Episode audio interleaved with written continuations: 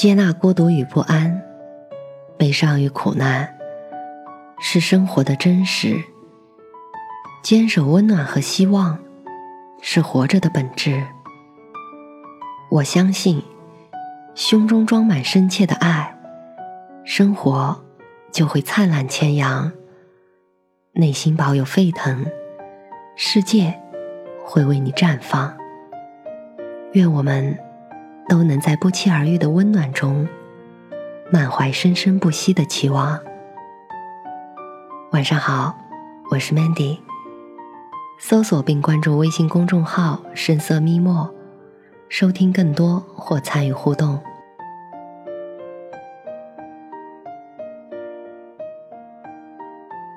第一次读余秋雨的文化苦旅，是八年前。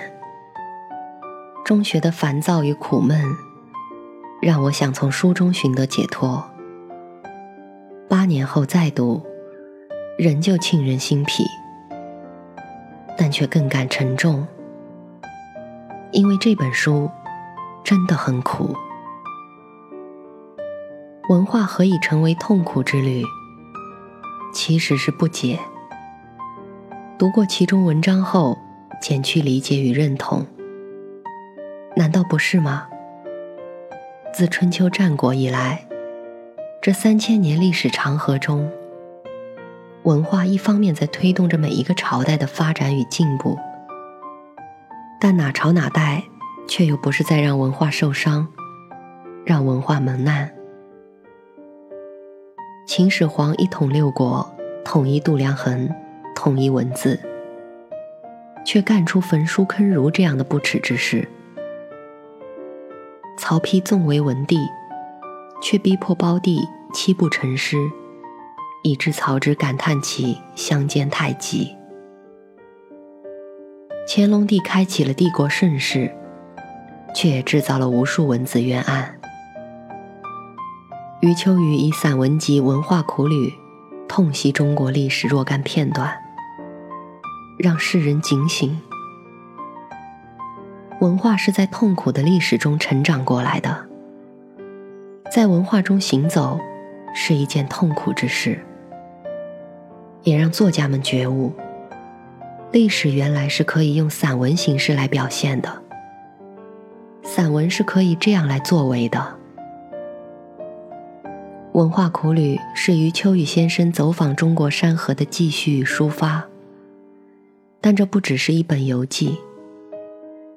书中通过对中国大陆自然景物的描写，体现出一代中国人心灵的纠结。作者游历中国各地，追寻古人足迹，体会着中华文化生生不息的历程。文章深入浅出，用干净漂亮的白话文字，在抒发自我情感的同时，描述了中国深沉的文化。这些文章是游记，更是中国文化史。年少的我，深深的被余秋雨那行云流水般的文字、气势磅礴的气质，以及满满当当的深厚历史感，还有作为知识分子对整个民族、整个文化、整个历史，甚至整个人类的关怀而震撼。将散文写出历史的重量，并在山河大川中融入生命体验和人文关怀，是这本书给我最大的感受。报纸上说我写书写得轻松潇洒，其实完全不是如此，那是一种很给自己过不去的劳累活。一提笔就感觉到年岁陡增。不管是春温秋肃，还是大喜悦、大悲愤，最后总得要闭一闭眼睛，平一平心跳，回归历史的冷漠，理性的严峻。由此，笔下也就一派端肃板正，致使海内外不少读者一直认为我是一个白发老人。这是余秋雨先生在《文化苦旅》中的一段自序。也是我现在最深刻的感受。余秋雨曾说：“读万卷书，行万里路，两者关系如何？”这是我碰到最多的提问。没有两者，路就是书。写作这本书，首先是因为受了一位青春不老、童心难泯的美国老教授的启发。这位教授虽然年老，但却冒险般的游历了中国西南许多少数民族地区，使作者萌发重新认识祖国大地的愿景，并产生对中华文化的思索与追寻。其次，也是作者对自己。对社会的一种慰藉。作者渴望在旅途中解放自己的心灵，并对中国文化做出贡献。